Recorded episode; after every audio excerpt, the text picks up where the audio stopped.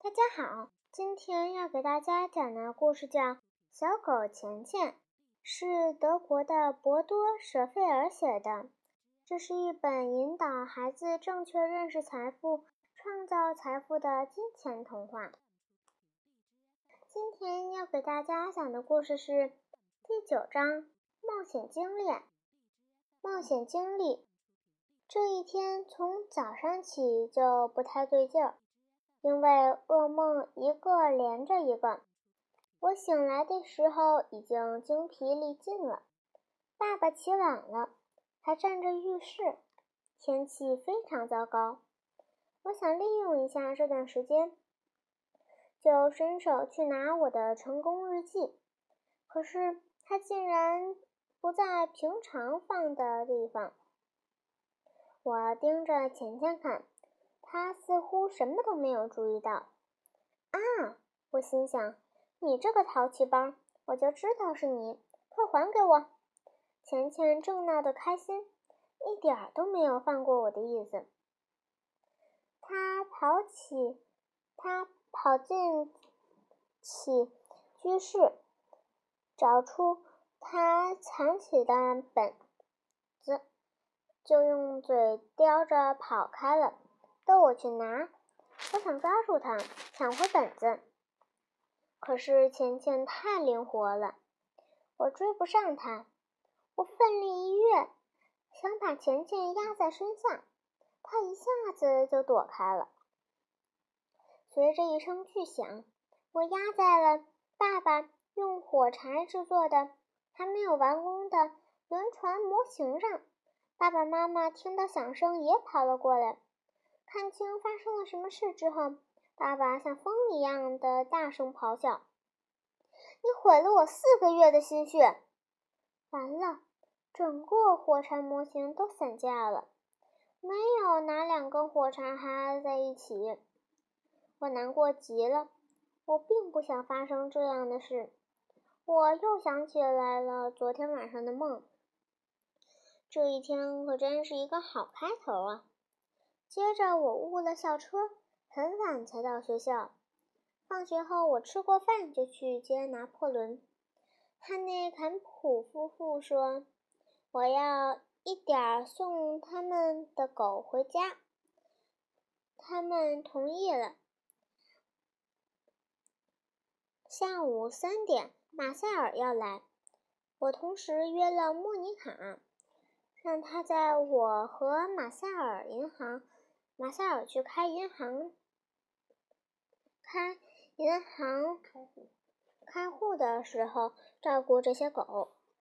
我和马塞尔一起来到桃木太太家接比安卡。桃木太太请我们进客厅，准备详细的告诉我应该如何照顾她的宝贝儿。在我们谈话的时候，马塞尔在屋里东张西望，他一张张的仔细阅读墙上挂的表格，不时的点着头。您投资股票，他很专业的判断说。桃木太太奇怪的看着我的表格，你也懂股票分时走势图吗？不。我爸爸投资股票，我有的时候跟着学一点。他总是说，没有别的东西比股票更让人能挣钱。但是这对我来说太复杂了，而且要干很多事情。马塞尔回答：“你说对了，这不太容易。每天至少得得拿出一两个小时在这上面。”也就是说，你得喜欢做这些事才行。老太太笑眯眯地说：“不过，也可以让别人替你做，那样事情就简单多了，而且你自己仍然可以赚到钱。”马塞尔的胃口一下子被吊了起来，他问道：“这听起来不错，究竟怎么做呢？”我很乐意解释给你听，桃木太太告诉他。可是我们需要一些时间，我的飞机几个小时之后就起飞了。我建议等我度假回来以后再说这件事。我想我也会感兴趣。我赶快说。桃木太太又想起了别的什么事情，她问我：“吉亚，在我出门的这段时间里，你能给我的给我养的花浇两三次水吗？”我高兴地答应了。我们告了别，把。比安卡带回了家，然后我跟马塞尔来到了银行。我十分兴奋，因为我马上要拥有我的第一个账户了。虽然我已经有了一个存折，爷爷奶奶时不时会往我这里面存一些钱，可是一个真正属于自己的账户却完全是另外一回事。当我们走进银行的时候，我觉得自己真的已经是个大人了。银行里很热闹，许多人在排队等候。我想站到最短的队伍后面。马塞尔拦住了我，说：“等一下，你得找一个适合自己的银行职员。”可我怎么知道这里面谁比较好呢？我不解地问。马塞尔笑着说。就是和你最合得来的人，你好好四处看看，找一个你觉得最亲切的人。我沿着队伍走了一圈，仔细瞧了瞧里面的银行职员，他们大多数看起来一点儿也不开心，而且没精打采的。有一个干活急匆匆的，这个人我实在有点害怕。最后，我看见了一位女士，她和我妈妈的年龄相仿，脸上的表情也非常柔和，我立即喜欢上了她。可是要选她的话，我们得等上很长时间，这个队伍很长。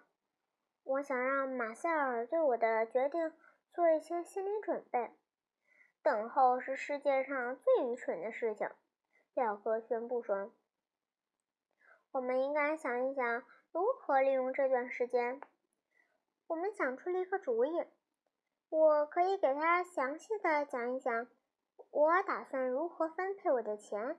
我还给他讲了会下金蛋的鹅的故事，比我想象的还要棒。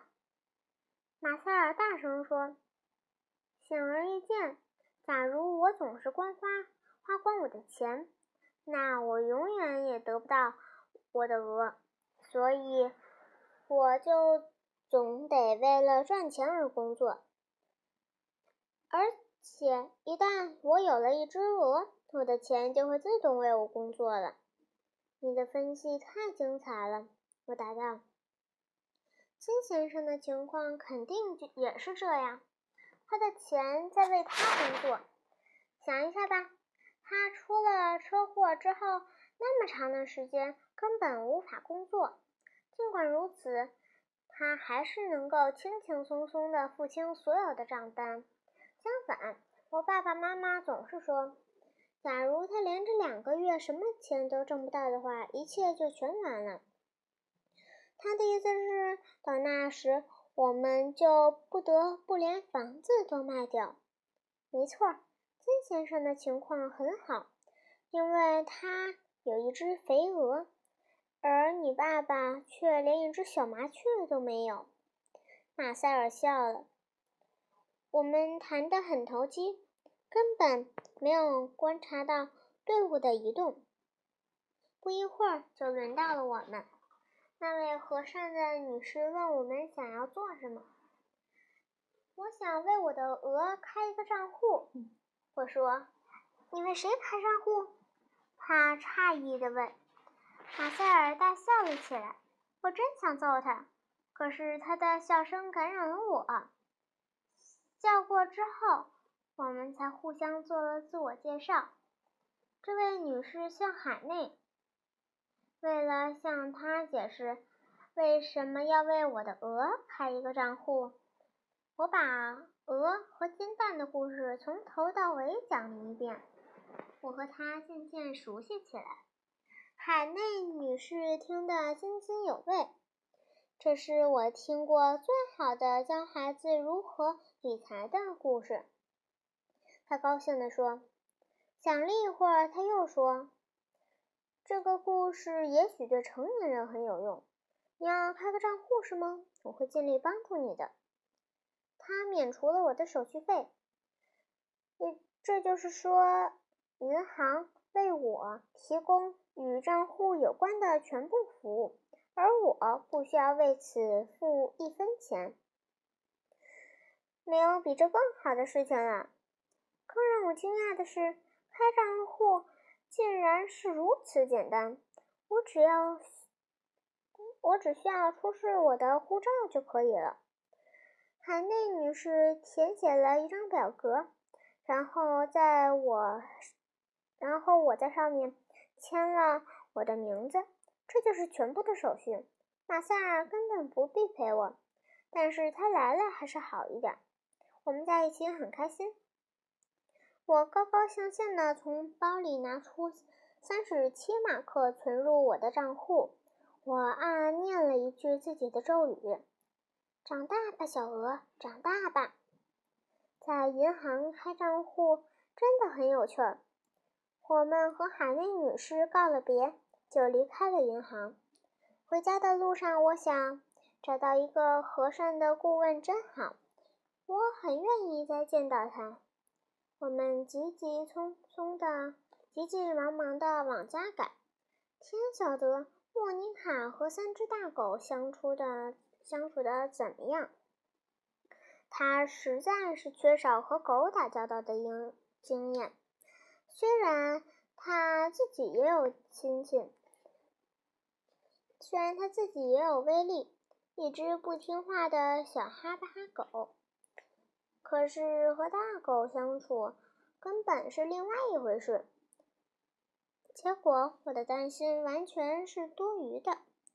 莫妮卡高兴地欢迎我们回归，一切都井井有条。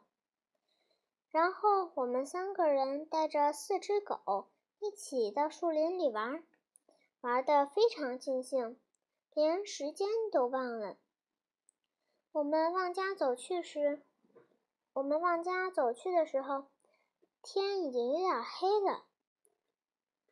我请他们俩陪我一起到桃木太太家去，我还得去取比安卡的食物。桃木太太已经事先准备好，把食物放在了他家房子后面的小院子里。我们三个人一起拿，轻松一点。我们渐渐走进。那座好像巫婆小屋的房子，它离我家只有几百米的距离，紧挨着树林。房子周围长满了杂草，因为桃木太太很长时间没有修剪过那些树木和灌木了。我们一起绕到了房子的后面，小心翼翼地从一些灌木中慢慢穿过。这时候天已经完全黑了。虽然有钱钱、拿破仑和比安卡的陪伴，可是我们还是觉得有一点害怕。威利在场一点也不能增加我们的安全感。他是最胆小的一个，他只会么，他只会亦步亦趋地跟着莫妮卡。我们谁都不说话。连莫妮卡都沉默不语。突然，我们意识到为什么会觉得这里害怕了，因为四周是一片死寂，静得可怕。我们不由自主地屏住了呼吸。我们悄无声息地往前走，脚下时不时传来树枝被踩的沙沙声。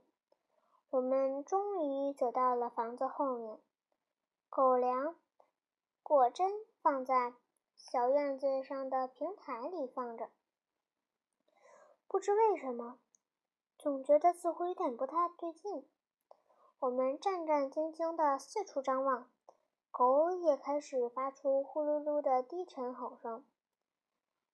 比安卡跑向房子的后门，我们的目光紧紧地随着他，门只是虚掩着。他把门拱开，冲着里面汪汪叫了几声，然后跳了进去。他的叫声一下子弱了许多，渐渐的越来越弱，仿佛是从很远的地方传出来似的。后来就什么东西都听不见了。我们等了一会儿，比安卡也没有回来。我们轻声地叫着他的名字，可是得不到任何的回答。我们愣在了那里。我谨慎地四处张望。